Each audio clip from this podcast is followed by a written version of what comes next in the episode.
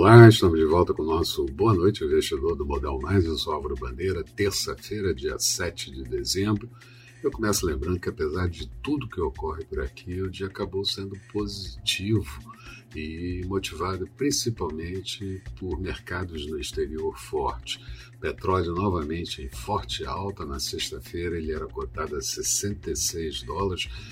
Guardem esse número e minério de ferro com boa recuperação na China, hoje de madrugada, de 8,28%, avaliação positiva em relação à variante Omicron e volta, claro, do apetite ao risco dos investidores. Tudo isso acabou mudando o cenário, pelo menos no curto prazo. No exterior, o Banco Central Europeu, BCE, alertou para o risco de crédito enfrentado por bancos e a União Europeia preparada para apoiar a Ucrânia contra a possibilidade de invasão pela Rússia. Aliás, Biden conversou com Putin da Rússia e falou sobre sanções caso as condições piorem por lá. Nos Estados Unidos, Saldo da balança comercial referente ao mês de outubro mostrou déficit em queda para 67,1 bilhões de dólares, mas o crescimento das importações na China no mês de novembro de 31,7%, perdão, de outubro, motivou mais as commodities de forma geral.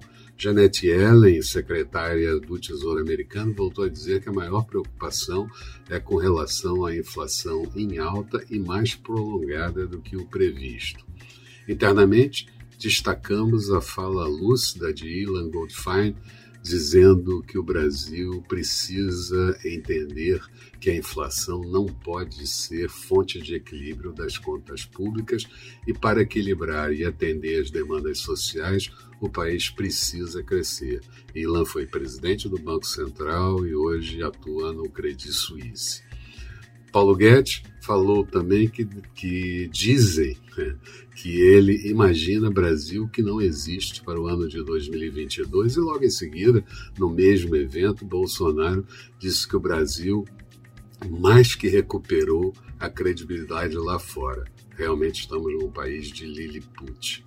Sobre precatórios, Segue a novela sem final previsível, mas senadores, ou pelo menos as lideranças no Senado, não querem fatiar a PEC e não vai faltar recursos para pagar o Auxílio Brasil, já que o governo faz uma pode fazer uma MP para pagamento em dezembro. Mais detalhes de tudo que aconteceu no dia de hoje você vai obter lendo o texto associado a esse vídeo disponibilizado no blog do Modal Mais. Passa lá, dá uma olhada e vê o que, que você acha. Faltando meia hora para encerramento do pregão por aqui, a Bovespa tinha alta de 0,63%, índice em 107.536 pontos, mas na máxima do dia atingiu 108.655 pontos. O Dow Jones com alta de 1,26, também faltando meia hora, e Nasdaq subindo 2,80% com as ações de tecnologia bombando lá fora. Petróleo WTI também encerrando com forte alta de 3,68% em Nova York, barril a 72 dólares e 5 centavos Dólar por aqui, com boa queda de 1,27%, moeda americana cotada a R$ 5,62.